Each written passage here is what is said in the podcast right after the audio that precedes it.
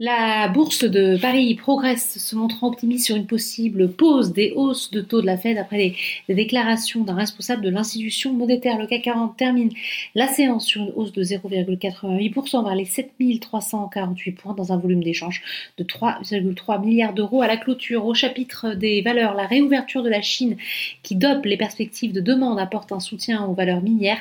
ArcelorMittal gagne 2,81%, deuxième plus forte hausse de l'indice dans le secteur l'étoile Stellantis brille à la faveur d'un changement de conseil de RBC à surperformance.